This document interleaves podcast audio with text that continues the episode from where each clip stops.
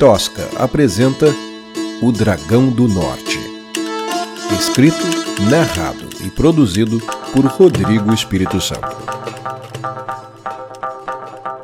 Capítulo 12 O primeiro-tenente Gloirin já esperava por Carlos e Lume quando os dois apareceram na entrada da caverna. O anão tinha uma barba precocemente grisalha que contrastava com seus cabelos castanhos e longos, e fumava seu cachimbo de estimação um ritual reservado para os momentos de solidão. Gloirin jamais conhecera seu pai, mas sua mãe achava o hábito desagradável. É um vício humano asqueroso, dizia a velha.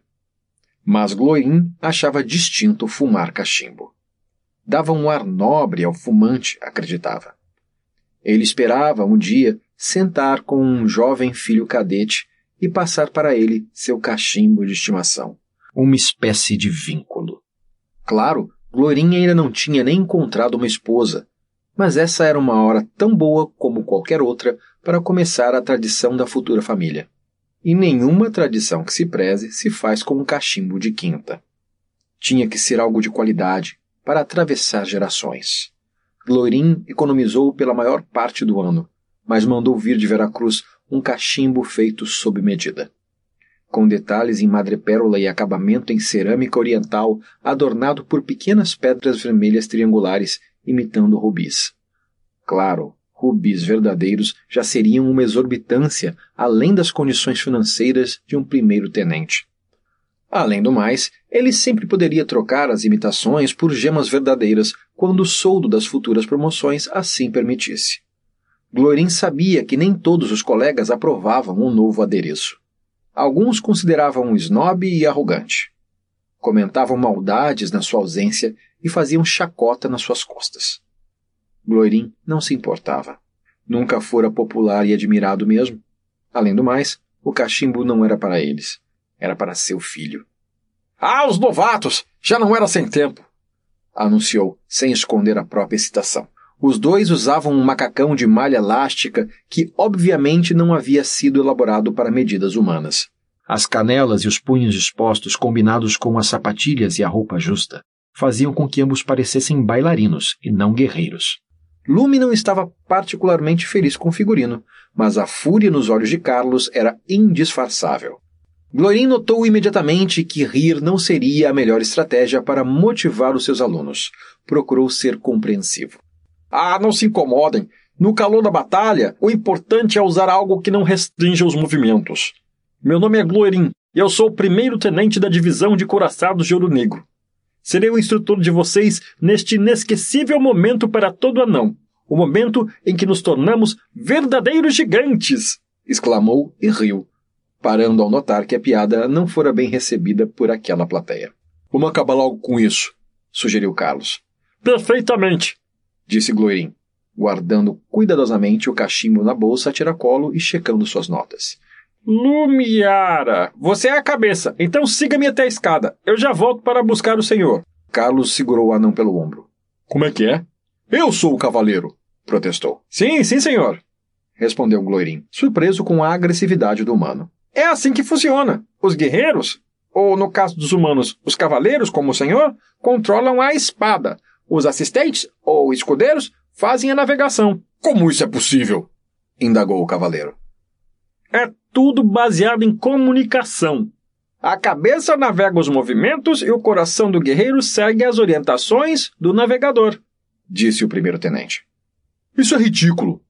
Eu jamais vou me sujeitar a receber ordens de uma. De uma o quê? interrompeu Lume. De uma escudeira, da minha irmã caçula, de uma garota! exclamou Carlos.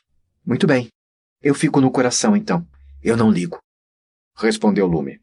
Sinto muito, mas não pode ser assim, gaguejou o anão.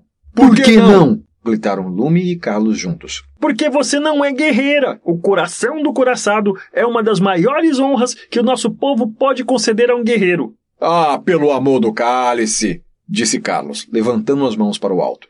Por favor, venham, deixe-me demonstrar. Gloirin posicionou os irmãos em suas respectivas funções. Depois de uma breve explanação sobre o funcionamento dos controles de movimento, o anão desceu para o tronco do coraçado e encontrou Carlos bufando impaciente. Está preparado, cavaleiro? Para balançar um braço mecânico como se fosse uma marionete? Sim, o primeiro-tenente balançou a cabeça.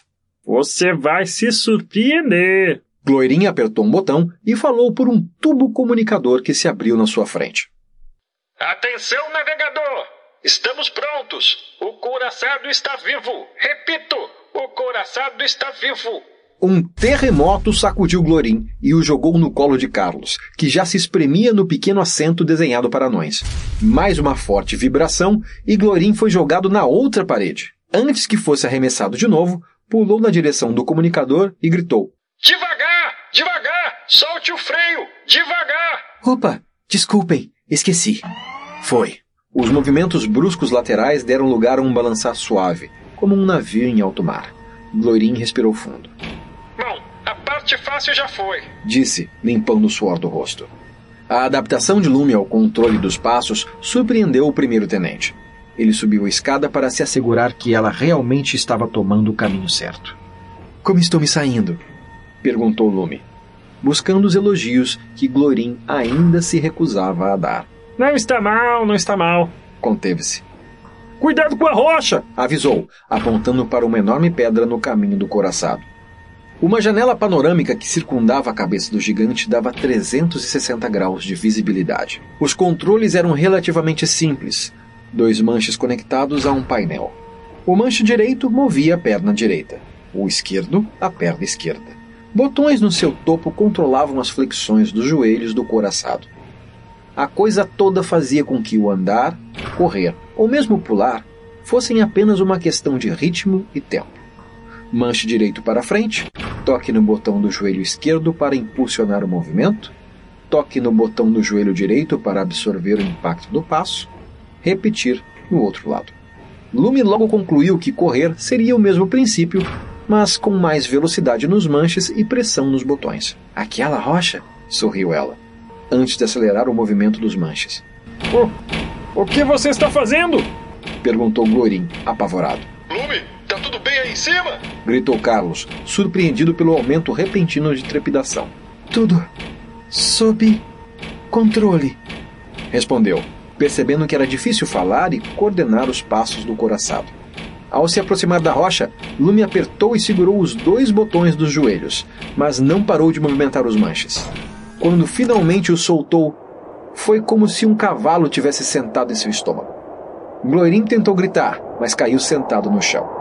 No momento seguinte, ele flutuou, como se não tivesse peso. Lume sentiu o corpo descolar da cadeira de comando e seu ventre gelar.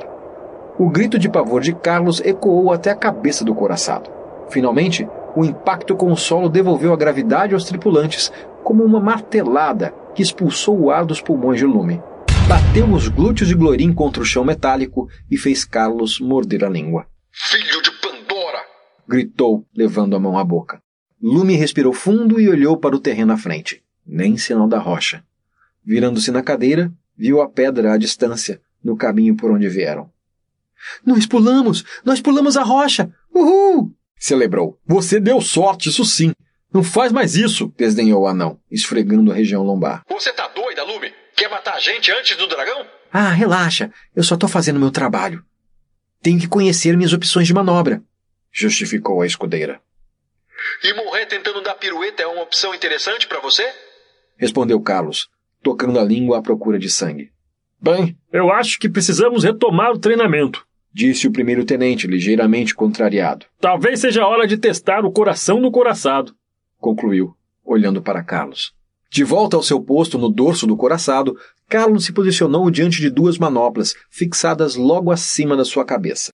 Como no sistema controlado por Lume, cada uma era responsável por um dos membros. O sistema permitia que o operador fizesse movimentos amplos e rápidos, como se fossem braços de verdade. Depois de algum tempo balançando as manoplas, Glorin sugeriu que Carlos tentasse a espada. O cavaleiro levou a manopla direita até a altura das costas. A mão direita da máquina respondeu com o mesmo movimento.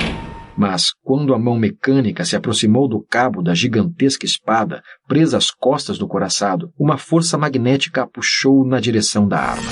Imãs garantem a empunhadura adequada e impedem que a espada caia durante a luta, explicou o anão. Carlos ficou impressionado com a fidelidade da manopla. O peso dos movimentos mudou agora que o braço mecânico segurava a espada. Ergueu a mão e o barulho do metal em movimento ecoou pelo vale.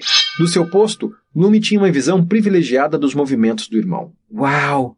Você precisa ver isso. Não, não preciso, respondeu Carlos. Vai, cara de fuinha, me dá algo para eu cortar. Lume olhou no horizonte e viu algumas árvores. Que tal um pouco de jardinagem? sugeriu. Você manda, respondeu Carlos pelo comunicador. Lume colocou o coraçado em movimento. Ao se aproximar das árvores, passou a orientar o irmão. Alvo à frente! gritou. O coraçado desferiu um golpe vertical de cima para baixo, que passou ao lado da árvore. Acertei? perguntou Carlos pelo comunicador. Você precisa ser mais específica, recomendou Glorin. Certo. É uma árvore. Que bom. Se pudesse se mover, já teria fugido. Resmungou Carlos, antes de errar o segundo golpe. Ei, tenente, que tal se a gente abrir uma janelinha aqui na frente para que eu possa ver o que eu tô fazendo? Os primeiros coraçados traziam escotilhas para os guerreiros, acredite. Se tem uma coisa que você não quer em uma situação de perigo, são duas partes do corpo discordando sobre a melhor estratégia. A cooperação é o segredo. Tenha fé. Explicou o anão. Lume, lembre-se, o coração só pode atacar o que você vê. Detalhes são importantes. Disse Glorin no comunicador. Certo, certo. Respondeu Lume, esfregando as têmporas. Muito bem. É uma árvore, é bem grande, parece ter uns 200 anos e está bem na sua frente, é bem fina. Ótimo! Consegue visualizar isso, cavaleiro? Perguntou Glorin. Sim, acho que sim. Então ataque! O couraçado aplicou um golpe da direita para a esquerda, acertando em cheio a árvore e derrubando sua copa inteira. Boa! Você conseguiu! disse Lume. Eu sei. Dá para sentir no controle. Respondeu Carlos. Pois bem, agora que vocês entenderam o princípio, precisam trabalhar a agilidade. Com o tempo, esse processo fica quase telepático. Nas melhores duplas, o coração sente a movimentação do inimigo pelo movimento do coraçado. Eu imagino que as melhores duplas não tenham ficado boas em uma semana. Ironizou Carlos. Você ficaria surpreso com o que a necessidade é capaz de criar.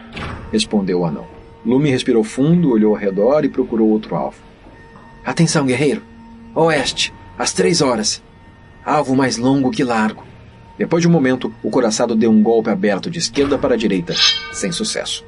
Acho que você precisa mover a máquina para a nova posição, não? Lembrou Glorin. Boa, disse Lume. Vamos de novo, guerreiro. Oeste, três, longo, disse, girando o coraçado para a esquerda com um passo. A espada atingiu a árvore em cheio. O coraçado estava em movimento novamente, dessa vez para a frente. Norte, doze, curto, disse Lume, e o couraçado partiu um tronco com um golpe de cima para baixo. A máquina correu alguns metros e deu um salto.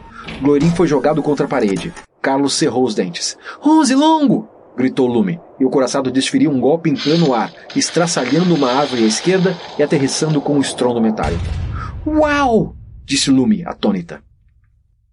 Eu acho que estou preparado para rever meus conceitos, disse Carlos, pensando em voz alta. Glorin sorriu orgulhoso e colocou a mão na bolsa. Só encontrou cacos do seu precioso cachimbo e resmungou um palavrão frustrado. O Dragão do Norte foi escrito, narrado e produzido por Rodrigo Espírito Santo. Esta é uma produção da Tosca Literatura. Obrigado e até a próxima.